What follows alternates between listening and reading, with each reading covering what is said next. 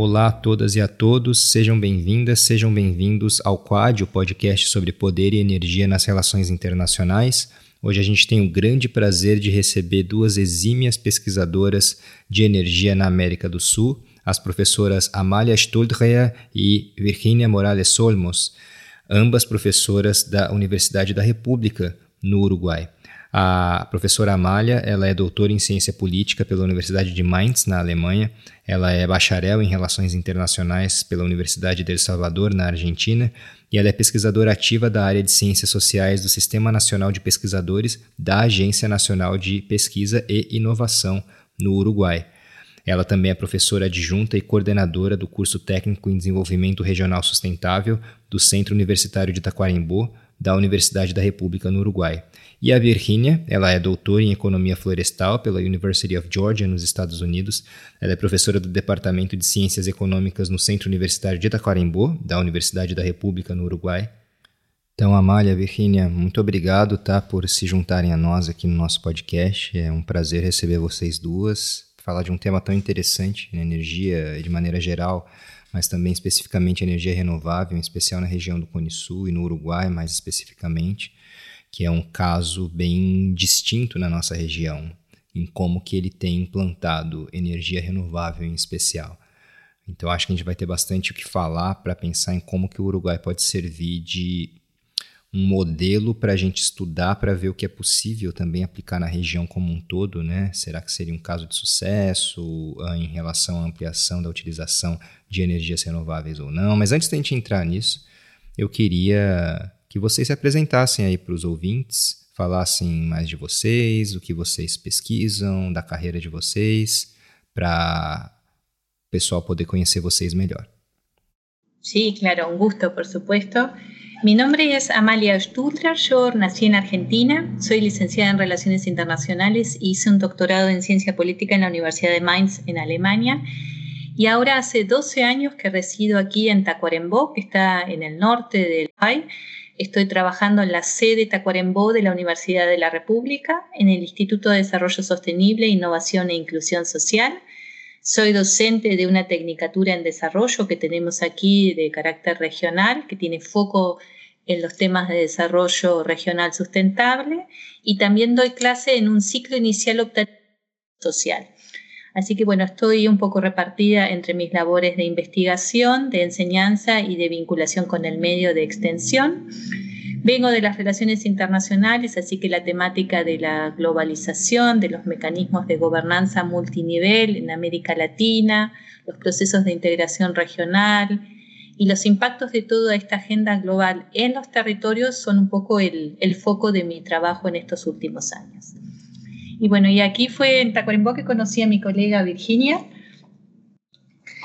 Bueno, buenas tardes, yo soy Virginia Morales, muchas gracias por, por invitarnos.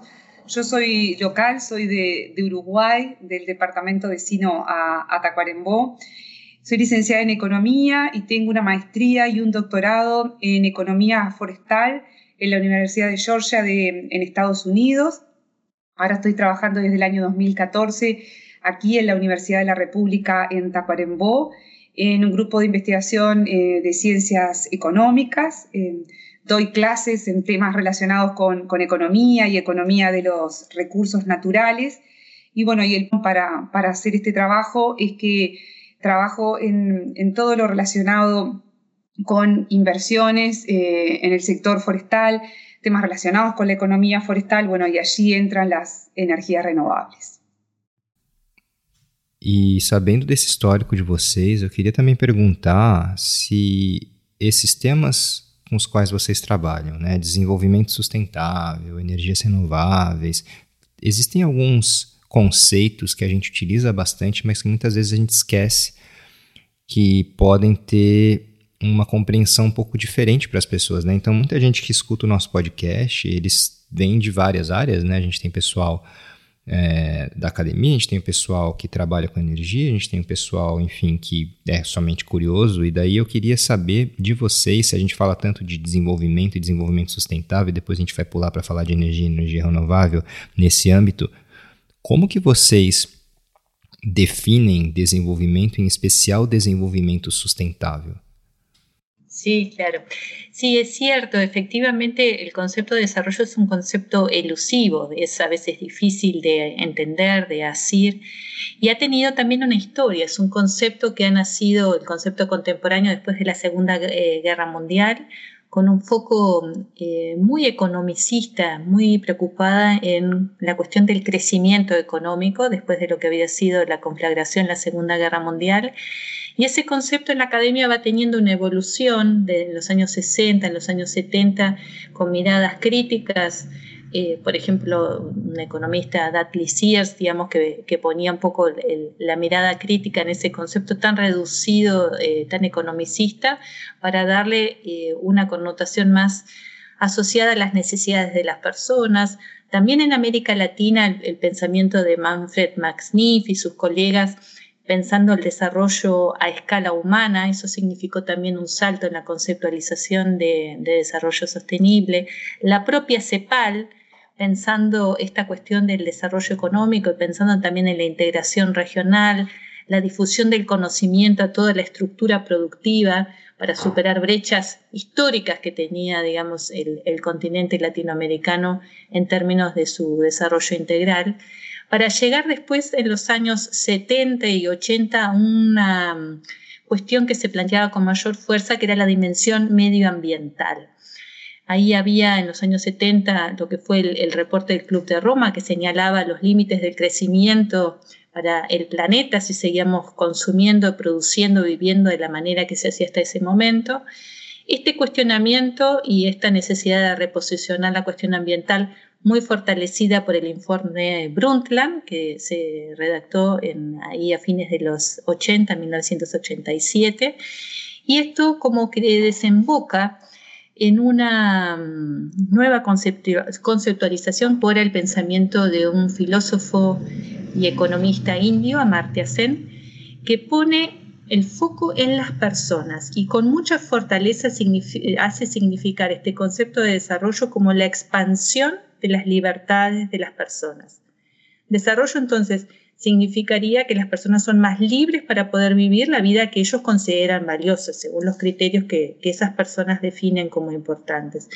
Entonces podemos decir que desde los 90 existe algo así como un paradigma que no está, digamos, absolutamente laudado, ni es, digamos, rige para todo el mundo, pero que tiene mucha fortaleza, que es este paradigma del desarrollo humano sostenible, que además, bueno, desemboca en la agenda de, los ODM, ¿no? postulados por Naciones Unidas en el año 2000, con un foco importante en los temas de pobreza, en el hambre, y que hace una transición en el año 2015 hacia los ODS, los Objetivos de Desarrollo Sostenible, que son un poco lo que pautan en este momento la discusión tanto de la política del desarrollo como la discusión académica, en este paradigma que podríamos decir del, desarrollo humano sostenible. Un resumen rápido, digamos, de toda esa evolución, esa trayectoria conceptual.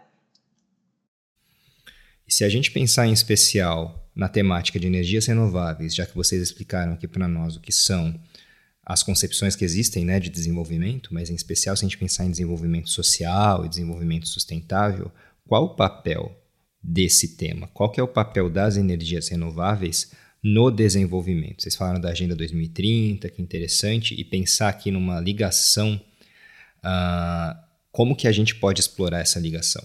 Pode parecer algo bastante intuitivo, mas eu acho que é interessante a gente deixar claro também né, no que, que as energias renováveis contribuem ou em que, que elas influenciam no desenvolvimento social, no desenvolvimento de forma mais ampla. ¿Vocês podem explicar para nós?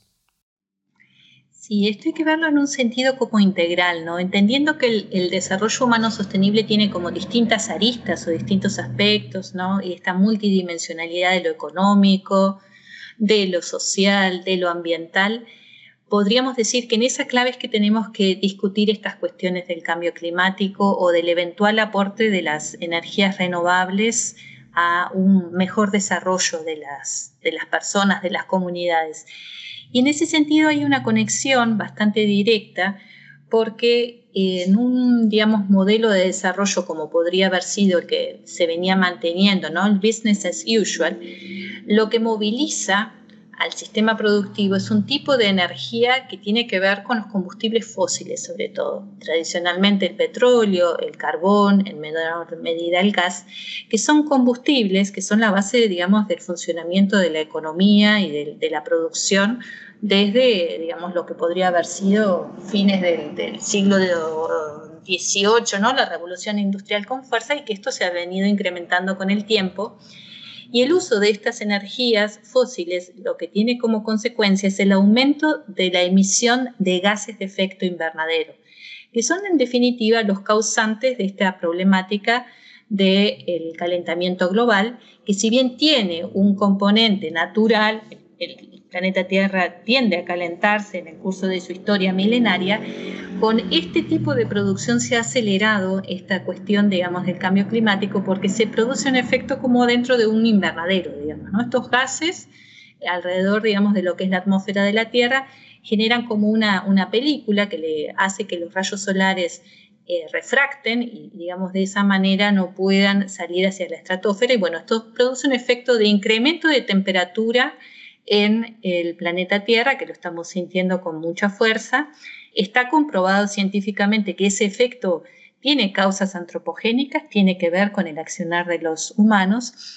Entonces, frente a ese, a ese desafío del cambio climático, la comunidad científica viene alertando desde hace tiempo y alienta formas alternativas de producir y de vivir, incluida la cuestión de lo que moviliza a la economía, a las personas, el transporte, que es la energía. Entonces, la conexión con eh, las energías renovables viene dada por el hecho de que son un tipo de energías que si bien no son inocuas en lo que es la emisión de los gases de efecto invernadero, sí son mucho eh, menores esos, esas emisiones. Entonces, de alguna manera, el uso de las energías renovables, la reconversión de las matrices energéticas sería una contribución a lo que se llama la mitigación del cambio climático, o sea, la reducción de esos gases de efecto invernadero que son tan nocivos para los ecosistemas y que bueno, que ya son evidentes y bueno, y cada, cada año comprobamos, digamos, que esto va incrementándose. Entonces, en ese sentido, en una de las dimensiones del cambio climático, que, son, que es la mitigación, las energías renovables pueden jugar un rol bien importante, aunque no son la panacea ni la solución de todos los problemas, digamos, ¿no? El, cambio climático es un, es un proceso que dependiendo las medidas que se tomen, puede, digamos, acelerarse o puede frenarse. Si traspasáramos un aumento de la temperatura global de más de 2 grados centígrados respecto al punto de, base que se consideran estas mediciones es un cambio climático peligroso y que realmente los efectos en torno de lo que es la biodiversidad, la extinción de las especies, la afectación de los sistemas agroproductivos puede ser muy fuerte y de ahí la importancia de este tema de las energías renovables en la economía, pero también en la vida de las, de las personas, de las, de las sociedades. E no momento em que a gente percebe cada vez mais uma tendência a negar aquecimento global, por exemplo, ou os efeitos da atividade humana, efeitos deletérios sobre o clima. No Brasil, nós vemos isso acontecendo bastante, cada vez mais.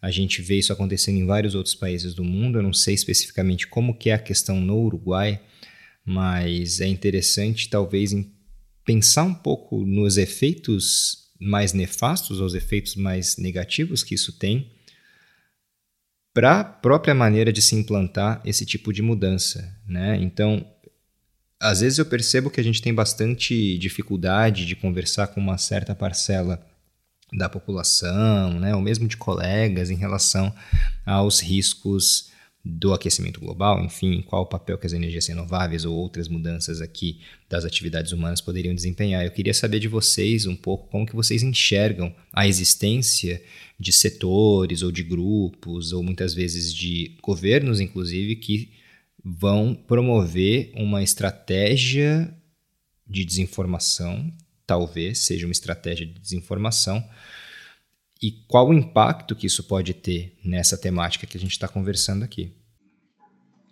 Sí, evidentemente en, lo que es, digamos, los diferentes países del, Cono Sur, ¿no? Por decir los países más cercanos, tenemos eh, situaciones bien diferentes, digamos, ¿no? Tenemos eh, además una oscilación, un camino un poco zigzagueante en algunos de nuestros países, digamos, ¿no?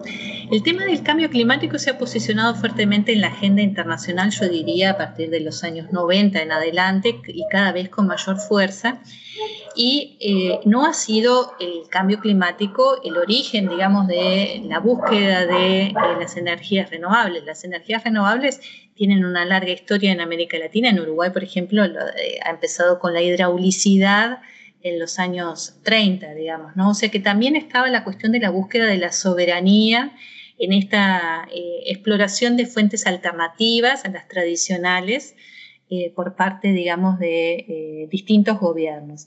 Es cierto lo que ustedes señalan que hay algunos eh, gobiernos, digamos, que no siempre encarnan la totalidad de la opinión de un país, que tienen una actitud bastante negacionista de lo que es esta, este aporte de la comunidad científica a reconocer el cambio climático. Hay otros países que, bueno, con mayor clarividencia y mayores acuerdos sociales se han alineado en torno, digamos, de algunas políticas de Estado. Ahí en este caso, digo, creo que el Uruguay es un, es un caso bien interesante, es un, país que ha conseguido concertar una política de Estado que tiene que ver justamente con la reconversión de la matriz energética.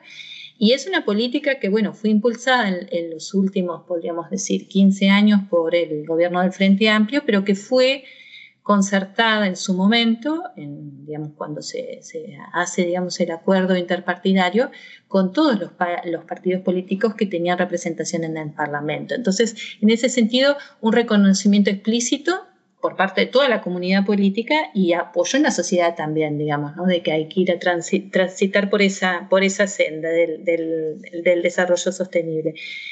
Brasil es un poco un caso diferente, digamos, ¿no? porque ahí ha habido, eh, dependiendo del espectro, digamos, o de la ascripción ideológica de los, de los gobiernos de los últimos años, posiciones distintas. Una cosa ha sido, por ejemplo, el gobierno de Lula da Silva, ¿no? que tenía la diplomacia del etanol, impulsando eh, los biocombustibles, que son un tipo de, de energía renovable y que engarza con una historia antigua que ya tiene el, Brasil desde 1975 con el programa Pro Alcohol, que fue un paradigma muy, un programa paradigmático en su momento en 1975, ¿no?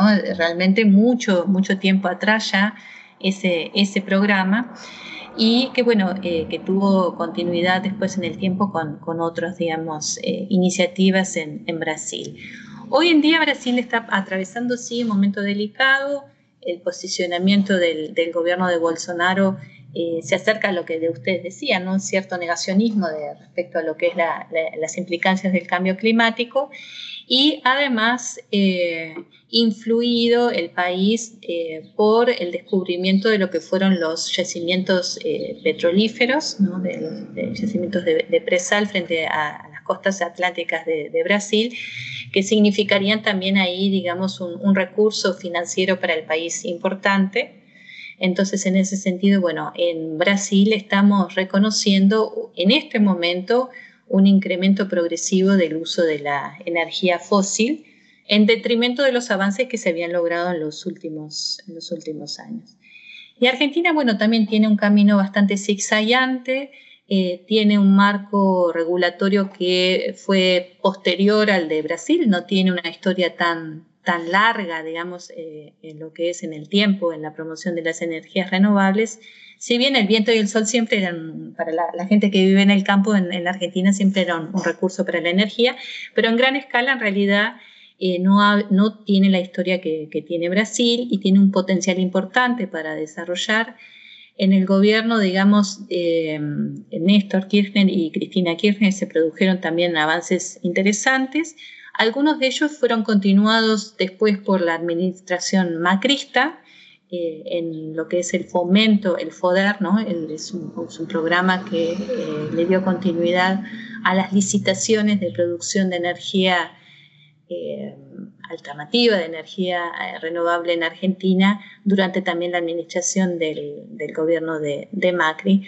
Hoy en día Argentina tiene una situación particular porque eh, el descubrimiento del yacimiento de petróleo de eh, Vaca Muerta es una novedad interesante, por un lado, en las posibilidades, digamos, de la autonomía energética del país, pero con grandes costos ambientales, porque es un, tipo de mm, yacimiento que requiere una, técnica, que es la del fracking, que eh, significa romper la roca en donde están alojadas las partículas de petróleo y esto se hace con eh, un fuerte impacto ambiental y una gran cantidad de eh, afectación de agua, digamos, en todo ese proceso. Entonces, es un, es una, cuestión bastante discutible en términos de sustentabilidad ambiental, aunque puede significarle al país eh, divisas, ingresos de divisas. Y ustedes saben que Argentina está atravesando un, momento financiero difícil con su, con su deuda externa.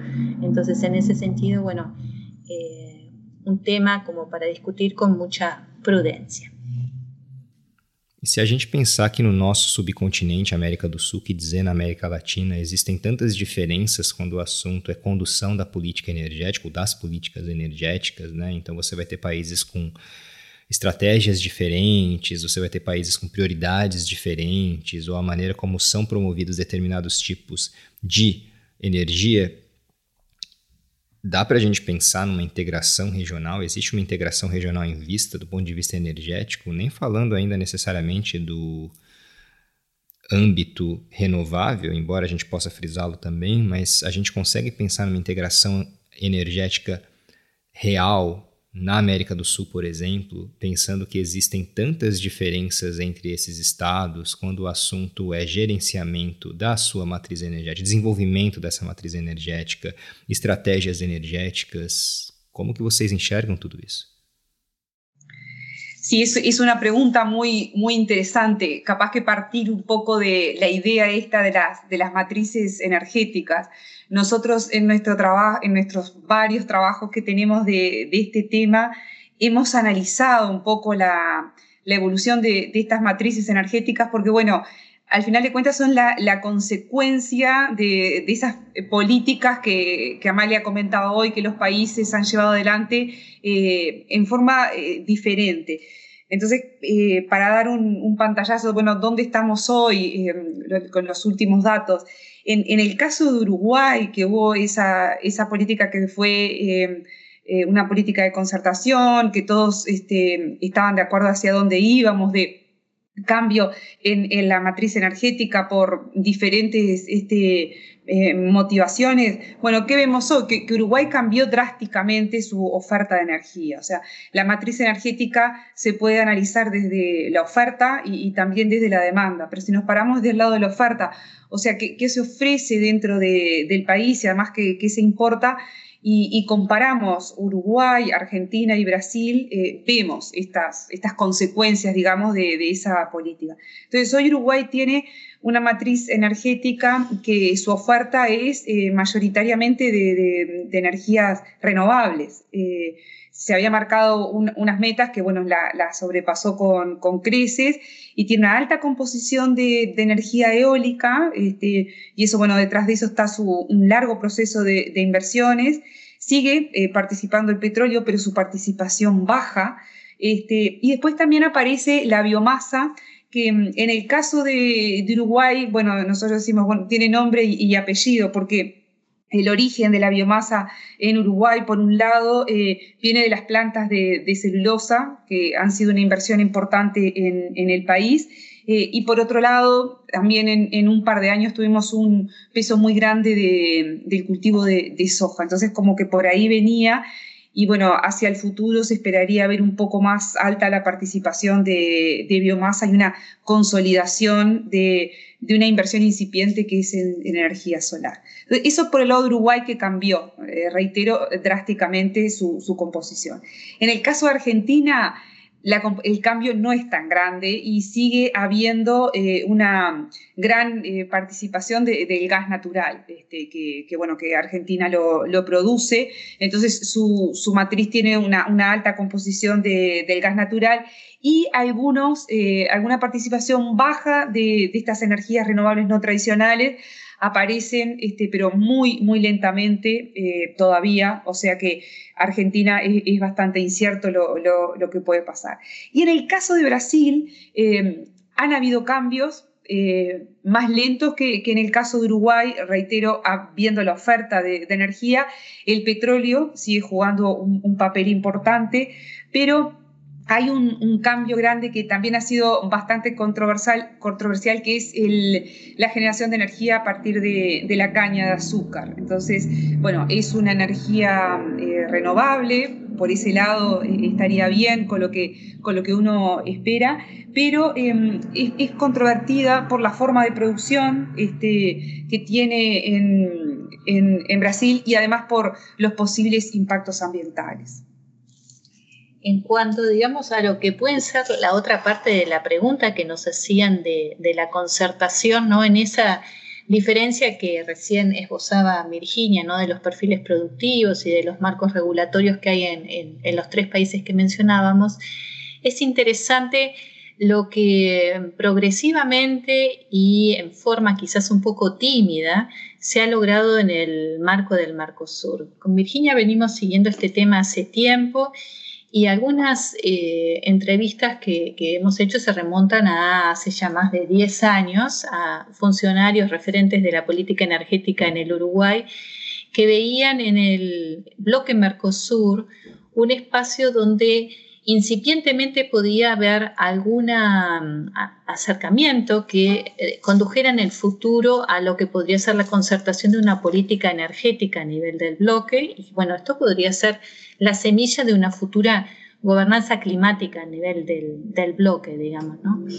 Hace 10 años la valoración era que mm, dentro del bloque Mercosur, el subgrupo de trabajo número 9, que refiere a las energías, es un subgrupo, digamos, que, venía trabajando ya desde los, desde los años eh, mil en adelante con, fuerza, eh, podía ser un espacio de aprendizaje político que eh, condujeron a un mejor nivel de información, de intercambio respecto a las características de los marcos regulatorios de cada país y eso, eventualmente a futuro, permitir que se armonizara la legislación de los países, digamos, de, todo el, bloque.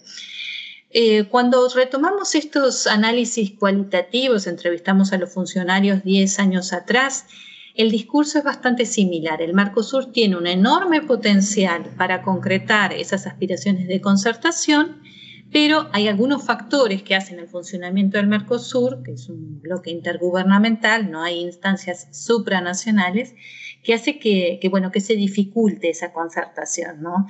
Cambian los presidentes, cambian las presidencias rotativas del Mercosur, cambian las personas que tienen que ir a las reuniones, a veces falta financiamiento para que esas personas puedan mantener sus encuentros. Eh, muchas veces los organigramas de los países no tienen un equivalente natural o un tema se trata en varios, digamos, eh, eh, ministerios. Entonces hay una serie de dificultades, si se quiere, de carácter burocrático que se suma al tema de lo que veníamos diciendo al comienzo de esta entrevista, que pueden ser las divergencias ideológicas o de orientación política del gobierno de turno. Sin embargo, a pesar de toda esa, esa cuestión, eh, que uno puede decir, bueno, de claro oscuro, no se niega, digamos, eh, que de profundizarse, digamos, de alguna manera eh, los eh, espacios de articulación, esto no sea un objetivo a lograr en el mediano o incluso en el largo plazo. Es interesante mirar ahora en Uruguay, hay digamos un cambio de gobierno ¿no? en el mes de, marzo y cuando entrevistamos este año al subsecretario de, Industria, Energía y Minería, eh, ratificó el rumbo, por ejemplo, de Uruguay y comunicó que al frente de ese subgrupo número 9 de energía del Mercosur iba a poner a una persona, digamos, eh, muy destacada en lo que era, eh, digamos, el panorama energético de Uruguay, que es el director de energía, digamos, ¿no? Es un espaldarazo político, es una manera de darle a ese ámbito un valor eh, simbólico, pero con un apoyo, un respaldo político bien significativo. Entonces, una ratificación del rumbo de la apuesta de Uruguay que hace a las renovables y una apuesta también a este mecanismo que tenemos dentro del Mercosur, con sus luces y con sus sombras também. E quando a gente fala das dificuldades de integração energética na América do Sul e mais especificamente no Mercosul, a razão para isso, ou uma das razões principais para isso, tem mais a ver com o fato da integração energética em si ser algo complicado de acontecer, ou o fato da estrutura do bloco do Mercosul ser falha em algum aspecto dificulta essa integração? Ou seja, o que é mais causa desses problemas de integração dentro do âmbito do Mercosul quando o assunto é energia? Porque às vezes me parece que uma série de debilidades que o bloco tem, o bloco historicamente tem algumas debilidades, algumas maiores e outras menores, será que o desenvolvimento de uma integração energética dentro desse bloco, por razões de já debilidade existentes, vai ser dificultado ou não tem a ver com isso? Como que vocês enxergam essa situação? Sí, yo creo que tienes, digamos, uh -huh. un, un, elemento importante de eh, tu argumento. El Mercosur, hay que decir, bueno, cuando se firma el Tratado de Asunción en 1991, tenía un fuerte foco comercial. Esa era la, aspiración explícita y las cuestiones que hacían al desarrollo sostenible, al desarrollo de, de la población de los países, era algo que se, digamos, entendía como un objetivo subsidiario que venía de la mano de ese principal objetivo que era la liberalización comercial. Entonces, naturalmente, la cuestión, digamos, de la de regulación, de la bajada de aranceles, tuvo prioridad. Bueno, en un primer momento, además, fue un modelo muy exitoso que rápidamente, digamos, consiguió avanzar en eso de, de bajar los aranceles. Y después, bueno, el Mercosur va creciendo, se va densificando, se va ampliando su agenda. En los años 2000, ¿no? con el cambio de, milenio, hay un momento, un viraje importante en el Cono Sur con algunos eh, gobiernos que algunos fueron etiquetados como de progresistas y que tenían que ver con una agenda que posicionaba las cuestiones sociales o políticas o ambientales con mayor fuerza, digamos. ¿no? Eh, en realidad yo creo que eh, lo que tú señalas que hay debilidades que hacen el funcionamiento general del bloque es un, una cuestión que determina el funcionamiento también de los distintos temas, digamos. Eh, por otra parte, hay cuestiones que se vinculan con momentos que podríamos decir de la coyuntura internacional y a mí me parece que la definición por parte de Naciones Unidas de la agenda de los ODS y lo que se llama la agenda al 2030 del desarrollo sostenible de alguna manera también es un impulso externo a que estas cuestiones en el, en el marco del Mercosur se retomen desde otra perspectiva y bueno, con otra fuerza también, digamos, ¿no? Porque no podemos negar que a pesar de toda la divergencia ideológica que puede haber entre los gobiernos de turno, todos los países de América Latina eh, tienen un punto de encuentro, un punto de convergencia y es su adhesión a los ODS y a esa agenda. Entonces, es un panorama que tiene luces y que tiene sombras. Hay espacios, digamos, de negociación eh, en algunos eh, acápites capaz que con mayor fuerza. Eh, me da la sensación que el desafío del, cambio climático y la, la, oportunidad que significan las renovables puede tener, digamos, con la urgencia que se está, digamos, presentando este problema, un impulso fuerte, pero claro, todo esto es una cuestión, digamos, también de, eh, política en definitiva. Eh, entonces, bueno, eso tiene, digamos, eh, una cierta dependencia de las coyunturas. Por otra parte, y esto, en esto Virginia es una especialista en términos de hablar de oportunidades, las renovables, además de ser un aporte a la sustentabilidad de, los modelos, digamos, sociales y económicos, ha significado para nuestros países la oportunidad de superar algunas constricciones energéticas, por ahí digamos que faltaba energía, y por otra parte, eh, digo, Virginia en eso nos puede ayudar, digamos, y profundizar, ha significado un negocio también interesante, sobre todo, bueno, para Uruguay, ¿no? Pensándolo desde la perspectiva de Uruguay, que ha hecho un profundo proceso de reconversión de su matriz energética con muchas inversiones durante los últimos años. Sí, en el, caso de, Uruguay en, particular, uno de los argumentos para, para bueno, la, aprobación y el acuerdo en esta, esta política energética era, además de, la independencia de, energética, eh, la capacidad de, generar más divisas, ¿no? Y, era por dos lados. Este, por un lado era el ahorro de divisas, porque bueno, si no teníamos que comprar eh, energía afuera, a, otros países, eh, eso generaba un ahorro, pero también poder vender eh, esa energía y entonces ahí ingresarían divisas. O sea, se veía como un, impacto positivo en esto por los dos lados. Eso, eso era la, la idea original. Digo la idea original porque, bueno, eso ha, ido este, cambiando un, poquito, no, no, se materializó del todo.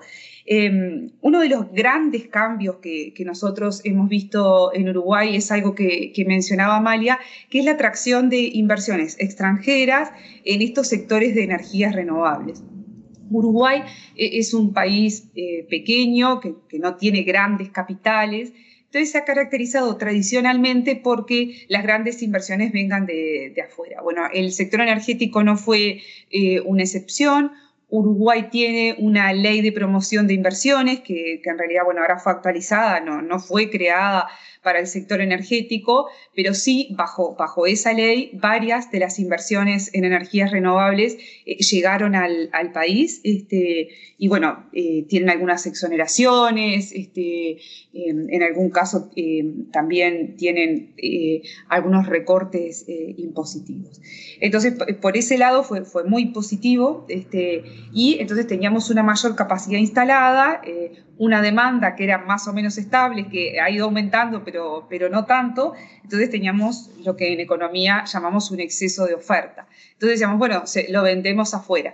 Em, el mercado energético no funciona como otros mercados tradicionales, donde, bueno, cuando hay un exceso de oferta en, el país, trato de, venderlo afuera, sino más bien eh, depende por supuesto de tener la energía, pero también del precio al que yo esté produciendo la, energía. Entonces, analizando los intercambios comerciales de energía de Uruguay en, los últimos años, vemos que si bien Uruguay aumenta sus exportaciones a los países vecinos, eh, tradicionalmente exportábamos energía a Argentina, ahora lo hacemos también a Brasil, eh, pero Argentina sigue siendo nuestro principal comprador.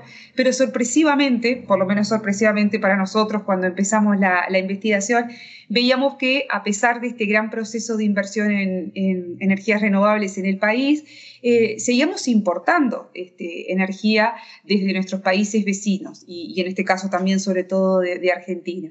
Y bueno, el tema estaba en el precio, ¿no? en el costo de producción. Y, bueno, resulta que eh, aquella idea original que si teníamos una cantidad de energía determinada que sobraba, la íbamos a vender afuera, no siempre se, cumple porque el mercado de, energía funciona que cuando este, me es más costoso producir, importo. ¿ah? Entonces, si bien hemos visto un aumento de las exportaciones, no se condice necesariamente con esa eh, mayor oferta. Entonces, algo que Uruguay debería mejorar eh, son sus costos de, producción. Bueno, y eso vale también para los otros países. Nosotros eh, profundizamos en el análisis de, Uruguay. Eh, y otra novedad para nuestro mercado uruguayo que no había pasado hasta hace muy poquitos años es que se comenzó a exportar energía por parte de privados. En Uruguay tenemos monopolio en, la producción de energía, ahora con estos nuevos inversores en realidad todavía funciona de, esta forma, que bueno, que hay que pedir permiso para, producir y después para, este, para volcarlo en la red de la empresa estatal, que es la, UTE. Bueno, entraron a jugar eh, algunos privados, son nuevos actores y además empezaron a, exportar. Esto es bastante reciente, si uno mira las estadísticas, ha sido bastante oscilante, yo diría en los últimos tres, eh, cuatro años, con algunos picos interesantes y después baja este, esa participación de, los privados, pero esperaríamos que eso se, consolide y eso puede ser también atractivo este, para mejorar este, esa, ecuación que originalmente eh, se buscaba. Aqui na Alemanha, quando a gente fala da transição energética e também da integração energética dentro do bloco europeu, algumas questões são um pouco mais consensuais. Né? Esse consenso ele nem sempre se verifica em algumas subáreas, mas de maneira geral é mais fácil falar aqui de uma integração energética interdependente e também da importância do elemento renovável nessa integração. No caso do Mercosul, em especial nesses três países que a gente está abordando, Uruguai, Argentina e Brasil, qual que é a diferença que vocês enxergam da maneira como a sociedade civil, em especial, tem tido uma participação nessas questões, nessa discussão? Isso é algo que ocorre também no Cone Sul, como ocorre na Europa de maneira um pouco mais tradicional? Como que vocês veem a possibilidade desse engajamento da sociedade civil, seja o setor empresarial, né, seja outros elementos da sociedade civil, nessas discussões e mesmo no fazer político para a integração energética e para a promoção de energias renováveis, se a gente pensar no bloco europeu, talvez como um parâmetro comparativo, mas nos nossos três países aí na América do Sul, como que acontece isso? É algo de peso? Isso representa, de fato, um elemento importante nessa forma como é feita a evolução dos marcos jurídicos e las implantaciones de políticas públicas? Sí, yo creo que tú estás señalando un, aspecto eh, fundamental y ahora que tú mencionas el caso de, Alemania, eh, es bien, bien interesante comparar, digamos, el posicionamiento de la, de la sociedad eh, alemana frente al tema medioambiental y la convicción que existe, digamos, no solo en torno de las, de las energías renovables, eh, sino también en lo que es, por ejemplo, los temas de reciclado o, el manejo de residuos, ¿no? Hay una concientización muy, muy fuerte y eso puede haber sido un factor que impulsó en, en Alemania, digamos, eh, ese, ese modelo, digamos, de, de, energías renovables, que además Alemania hizo de eso una punta de lanza de su diplomacia también hacia los países de, América Latina.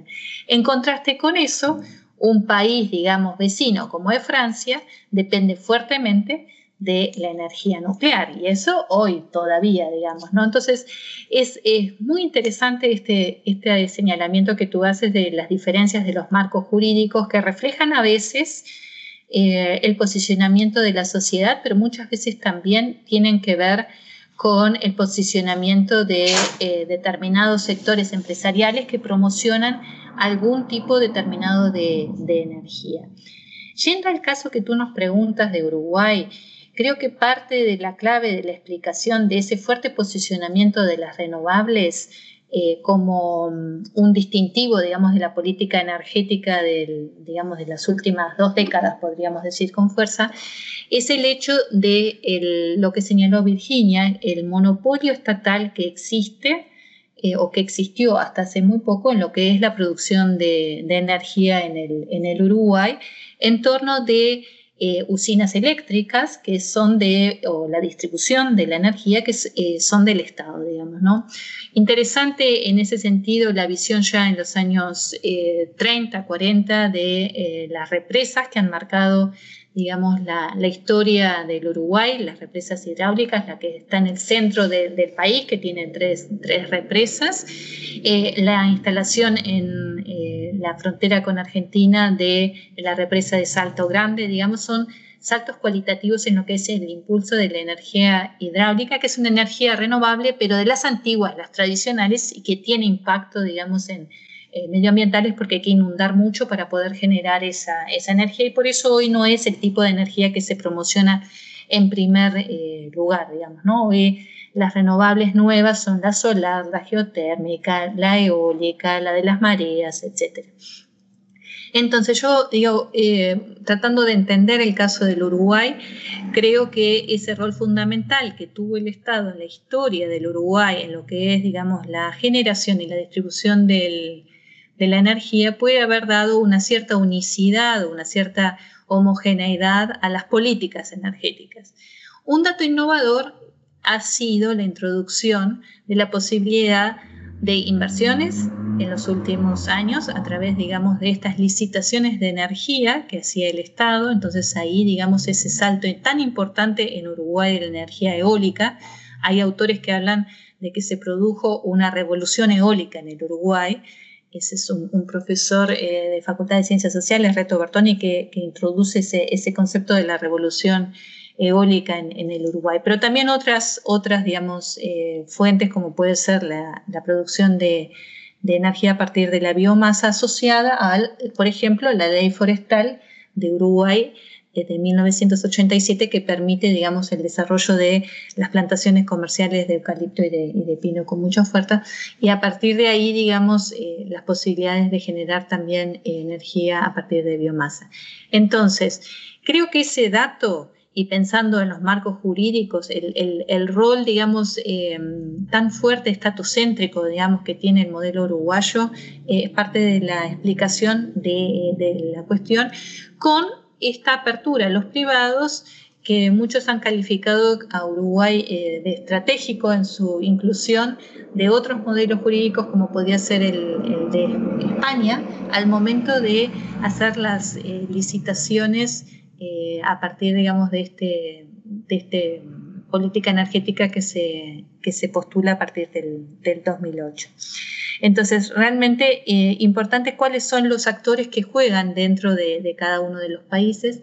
En la Argentina, bueno, Argentina fue históricamente un país en realidad sobreabundante en, energía. También el Estado jugó un rol importante en la historia energética del Uruguay, ¿no? Eh, los yacimientos petrolíferos fiscales o los yacimientos carboníferos fiscales fueron, digamos, eh, con el general Mosconi, eh, una, una, punta de lanza de los, de los, años 40, 50 en adelante en, Argentina, pero con otro, otra escala país, otra, digamos, eh, eh, forma, digamos, federal de, gobierno, digamos, hay otras características que juegan en, en la Argentina. Y el recurso, bueno, ese que teníamos del petróleo quizás impidió que se promocionaran las, las fuertes alternativas de energía con mayor fortaleza. Y Brasil con otra historia también, digamos, ¿no?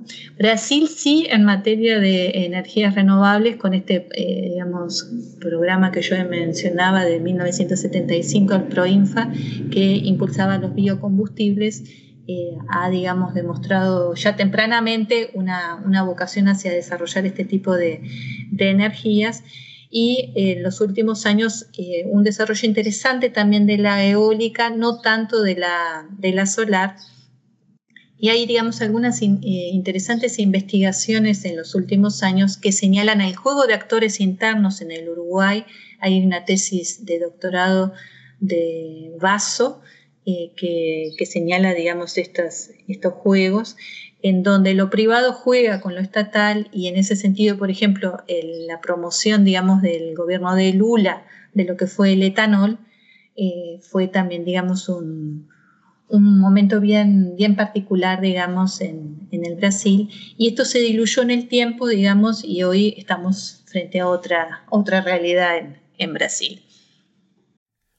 E Amália, Virginia, é uma pergunta que pode ser meio tola, mas eu me sinto meio impelido a fazer em todo caso.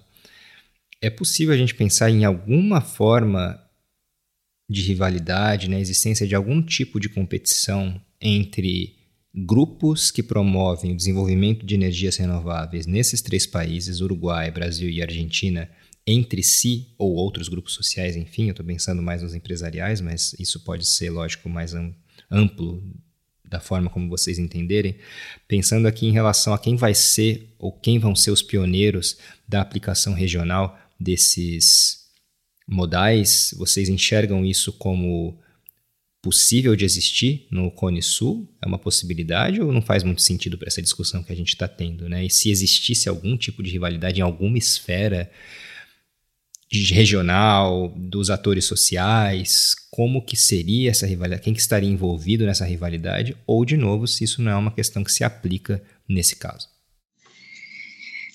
Es una muy buena pregunta. En realidad, en principio, podemos pensar en una cierta rivalidad porque, bueno, este, cada uno quiere ser independiente en, términos energéticos y, por el tema que yo mencionaba hoy, de, las divisas, ¿no? De no, este, de no gastar en, importar energía. Eh, es una fuente de divisas y después, bueno, de, venderle a los demás. Entonces, ahí podríamos pensar en, una cierta rivalidad. Eh, Pero si pensamos, por ejemplo, en, los procesos de inversiones, eh, Uruguay ha atraído inversores de Argentina. Y esto no ha pasado solamente en, el sector de energías renovables. y si vamos más allá, eh, estos dos privados que yo mencionaba anteriormente, que bueno, que son los nuevos actores que empezaron a exportar em, energía, eh, algo que antes era solamente energía desde el Estado, son argentinos, o sea, son empresas o inversores argentinos que se radicaron en, Uruguay. Eh, por, este régimen de, promoción que, tenemos nosotros, sumado a, también la, política energética que habría esta posibilidad. Y bueno, los capitales son de origen argentino. Entonces, ahí vemos que eh, si bien uno puede pensar que a nivel de país puede haber una rivalidad, porque bueno, en realidad yo quiero ser independiente eh, en términos energéticos, eh, los inversores van a ir a donde les convenga, podemos decir. Y, en el caso de, Uruguay, que es el que bueno, más hemos indagado en, profundidad, eh, tiene una, una tradición de, atracción de inversiones porque tiene algunas características que, bueno, que, son como el ABC de atraer inversores. Un, un buen marco institucional, este, un, buen marco legal, eh, una tradición de, respetar las políticas y como de, continuidad, ¿no? Eh, hoy Amalia mencionaba de cuando empezó la, política energética, que hubo un acuerdo entre todos los partidos, y ella decía, bueno, ahora cambiamos de, gobierno, eh, entrevistamos a, una persona del nuevo gobierno y habla de continuidad. Bueno, e, esa continuidad es muy importante cuando uno quiere atraer inversores extranjeros, sobre todo en nuestros países de, Latinoamérica, que bueno, que muchas veces tenemos eh, alguna fama de, no continuar las políticas o de cambiar las condiciones para, invertir. Y en eso Uruguay este, le ha ido muy bien y, reitero, no, solamente en, este sector. Eh, Amalia mencionó el ejemplo del sector forestal y bueno, también este, eh, ha crecido basado en, inversiones extranjeras. Entonces, en ese caso, bueno, los actores se van a mover eh, para invertir en donde les convenga, ¿no? Eh, en el caso de Uruguay podemos tener el cuello de botella que a veces los costos de producción son muy altos, este, tal vez eh, nuestros vecinos Argentina y Brasil tengan una ventaja respecto a eso, entonces, bueno, cada país va, va a intentar eh, atraer los, los inversores. Así que yo pienso que la rivalidad puede ser a nivel de, países, pero bueno, al final los inversores se van a, mover libremente este, por, por las mejores condiciones. Por otra parte, en lo que es, digamos... Si hablamos de Perdón. No, por favor, siga. Eh, que si hablamos, digamos, en, términos eh, no estrictamente de los, eh, necesariamente de los actores privados, sino de, de, la totalidad de actores, incluidos los estados, eh, yo trataría de no ver esto como un juego estricto de suma cero, digamos, ¿no? No es que lo que gana uno lo pierde el otro, sino que muchas veces es a partir justamente de eh, la combinación de esfuerzos o de la concertación que se logran estas cuestiones, ¿no? El ejemplo que introducía Virginia de las inversiones argentinas en, en Uruguay a nivel de lo privado podría llegar a ser un ejemplo, pero por ejemplo si vamos a nivel de la cooperación en el Sur, eh, los fondos que permitieron la reconversión de dos plantas conversoras que ya existían, pero que digamos, no tenían eh, capacidad suficiente para permitir los flujos actuales de intercambio de energía a través de las fronteras, son fondos FOSEM. A través de los fondos de convergencia estructural del Mercosur se eh, potencia la planta conversora de Melo, que permite, digamos, desde Uruguay exportar a Brasil, y una planta conversora que existía ya en Salto Grande, que intercambiaba, digamos, cuando había situaciones de, estrechez energética, los dos países, Uruguay y Argentina, digamos, tenían una, eh, una posibilidad de intercambiar, pero con estos fondos FOSEME en los últimos años se fortalece esa infraestructura energética y, bueno, y todas las líneas de alta tensión que en torno, digamos, de esas dos plantas conversoras, son financiadas justamente por fondos FOSEM. Entonces, uno puede ver que puede haber elementos de competencia, pero puede haber también al mismo tiempo elementos de cooperación, digamos. Entonces, esto no es una cuestión lineal, no es una cuestión, digamos, que necesariamente eh, uno la puede definir de una vez y para siempre, porque, bueno, cambia un gobierno, entonces las políticas pueden variar, pero lo interesante es eh, observar esto en el mediano y en el largo plazo. Y en ese sentido yo quería como, como hacer, digamos, un, voto de, confianza en las posibilidades de la política. ¿no? La política, en definitiva, eh, es el arte de lo posible y eh, la voluntad de integración de los países de eh, América Latina es un dato histórico, digamos, con sus debilidades también. Esta también es una historia como la de la energía, con luces y sombras, y el, camino de la integración energética de los países tiene que ver con el, de América Latina, tiene que ver, digamos, con el camino zigzagueante de los procesos de, integración también, ¿no? Que tienen momentos más eh, estatales y nacionalistas y, luego hay momentos de, mayor convergencia y de mayor cooperación, pero eh, hay algunos desafíos que ya no se pueden, digamos, abordar en clave nacional, ¿no? Lo del cambio climático es uno, y yo creo que hay una progresiva conciencia de que eh, eh, aquí hay un, tema a ser concertado, a ser discutido. Me parece importante lo que hoy, digamos, también mencionaba de la convergencia en una agenda compartida, la agenda del 2030, donde evidentemente, digamos, tenemos muchas metas, ¿no? Son 17 objetivos, 169 metas nos van a desbordar, va a llegar el 2030 y no, vamos quizás a tener todo implementado, pero hay una hoja de, de ruta definida y es interesante que en los órganos del Mercosur esta agenda en los últimos dos, tres años es discutida cada vez con mayor fortaleza. Se a gente pensar para além das debilidades do nosso bloco, do Mercosul, que, enfim, por mais que haja essas debilidades, existem também fortalezas a serem consideradas. O processo de integração, ele, se fosse previsto 40, 50, 60 anos atrás, talvez pouca gente antevisse o grau de integração em várias esferas que aconteceu. Eu queria saber se, na visão de vocês, é possível haver um otimismo pensando no desenvolvimento de uma transição energética regional, mas principalmente no desenvolvimento de uma integração energética regional, de uma governança climática regional também. É possível a gente ser otimista em relação à nossa região, em relação ao Mercosul, em relação a esses três países que a gente está trabalhando aqui na entrevista, para o futuro, vocês são otimistas e também o que a sociedade civil, nós precisamos fazer para avançar esse tipo de discussão e esse tipo de implementação. Sí, yo creo que eh, en ese sentido, digamos, la tarea académica de, investigación lo que nos indica es que nos tenemos que orientar a los hechos, digamos, ¿no? Entonces, los relevamientos que, hemos procurado hacer con, Virginia eh, tienen distintas entradas. Nosotros trabajamos con métodos combinados, ¿no? Que, que combina eh, un abordaje cualitativo, más de las percepciones de los actores, con un análisis más cuantitativo que hace Virginia como economista. Y esto, digamos, no nos permite por el momento tener resultados absolutamente categóricos, digamos. Sin embargo, esta tendencia a, por ejemplo, lograr eh, incrementar el intercambio de, energía eléctrica, ¿no? el comercio de energía eléctrica, señala que al menos los países pueden dialogar entre sí, pueden desarrollar una infraestructura y pueden mantener ese flujo, digamos, de intercambio comercial con beneficio tanto en lo que es la provisión de energía ante la necesidad como el ingreso de divisas para aquel que lo puede vender.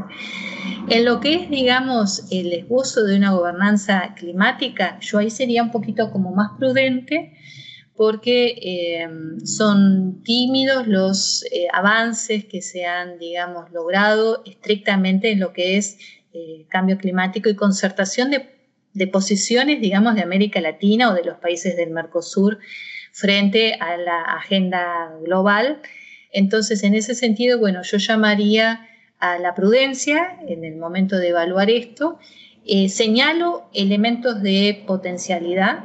El Mercosur puede ser una plataforma de diálogo, de aprendizaje político, de nivelación de información, pero no es la panacea que nos va a resolver la cuestión del cambio climático en nuestra, en nuestra región. Es una plataforma importante de diálogo y yo creo que en ese sentido eh, tenemos un, un, camino recorrido, que con sus debilidades y con sus características nos permite proyectarnos hacia adelante. O sea, es una invitación que hago yo a seguir analizando esto a futuro, estar atentos a la evolución tanto de los marcos jurídicos, de las situaciones internas de los países.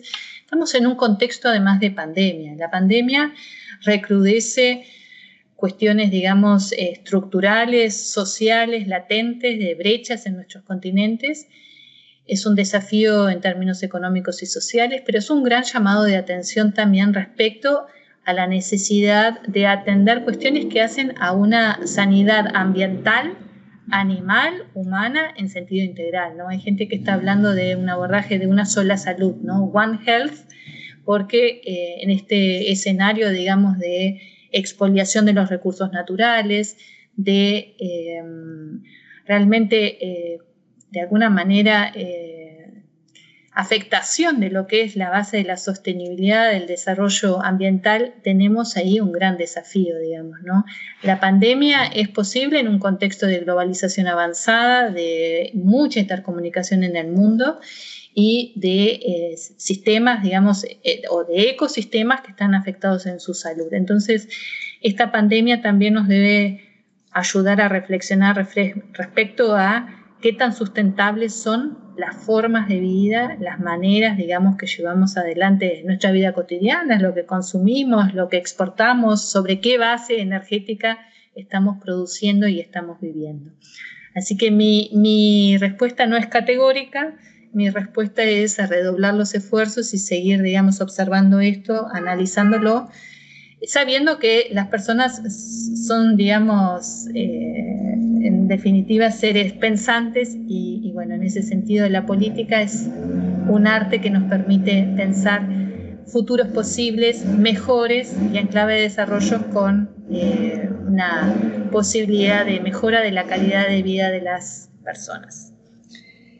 yo, yo soy este, también eh, poco optimista de que, de que, creo que se pueda llegar a, alguna convergencia y, y pensándolo desde desde el lado de la economía, que no, no lo puedo soslayar, pienso que, bueno, que hay que ver hacia dónde vamos con esta necesidad creciente de, energía. Eh, Amalia decía, bueno, con la pandemia se están reviendo muchas cosas y, muchos modelos, y hay como dos puntos fundamentales. E, esa necesidad creciente de energía, bueno, la demanda aumenta, eh, hacia, hacia dónde vamos con eso, y después del lado de, eh, el uso de los recursos naturales, ¿no? Y ahí tenemos el problema del uso de los recursos, el mal uso eh, de los recursos naturales que no son renovables, o sea, se, van a terminar, ¿qué vamos a hacer? Y también la presión sobre el uso de los recursos naturales renovables, ¿no? Porque nosotros hablamos de energías renovables y bueno, sin, meternos en, cada una de ellas, porque cada una tiene sus complejidades y pensamos, bueno, como están ahí, la naturaleza las renueva, eh, son como un dato de la realidad y no tenemos que preocuparnos. Y, sí, debemos preocuparnos, porque, por ejemplo, en el caso del aire está ahí, pero no eh, puede tener la, calidad que, necesitamos. Lo mismo con, el agua. Entonces, ese es otro de los grandes desafíos, este, el, uso que, hacemos en los países y, viniendo un poco a, los países del Mercosur y en particular a Argentina, Brasil y Uruguay, que han sido nuestro, nuestro objeto de estudio. Son países ricos en, recursos naturales renovables. Este, bueno, la, gran pregunta es qué hacemos con ellos. Amália, Virginia, eu queria agradecer muitíssimo pela participação de vocês duas. A entrevista foi muito boa, eu aprendi muito aqui, muitas informações que eu não conhecia, muita coisa que eu não fazia ideia, e realmente me colocou para pensar aqui no estado de integração que já existe no bloco, né, em alguma outra esfera que dificilmente a gente trabalha quando a gente fala no processo de união dos três países trabalhados, né? a gente pode tentar ampliar até na nossa cabeça isso, né, para o continente, para o subcontinente sul-americano, mas pelo menos para os outros membros do Mercosul, mas como eu entendi bem melhor as diferenças nesses marcos jurídicos dos três países, Argentina, Uruguai e Brasil, como que essa evolução foi diferente e como que a gente consegue também pensar as possibilidades de uma integração maior, né? Quais são os desafios, quais são os interesses envolvidos, isso é sempre muito importante a gente trazer aqui para a discussão. E isso para mim ficou muito mais claro, essas dinâmicas ficaram muito mais claras.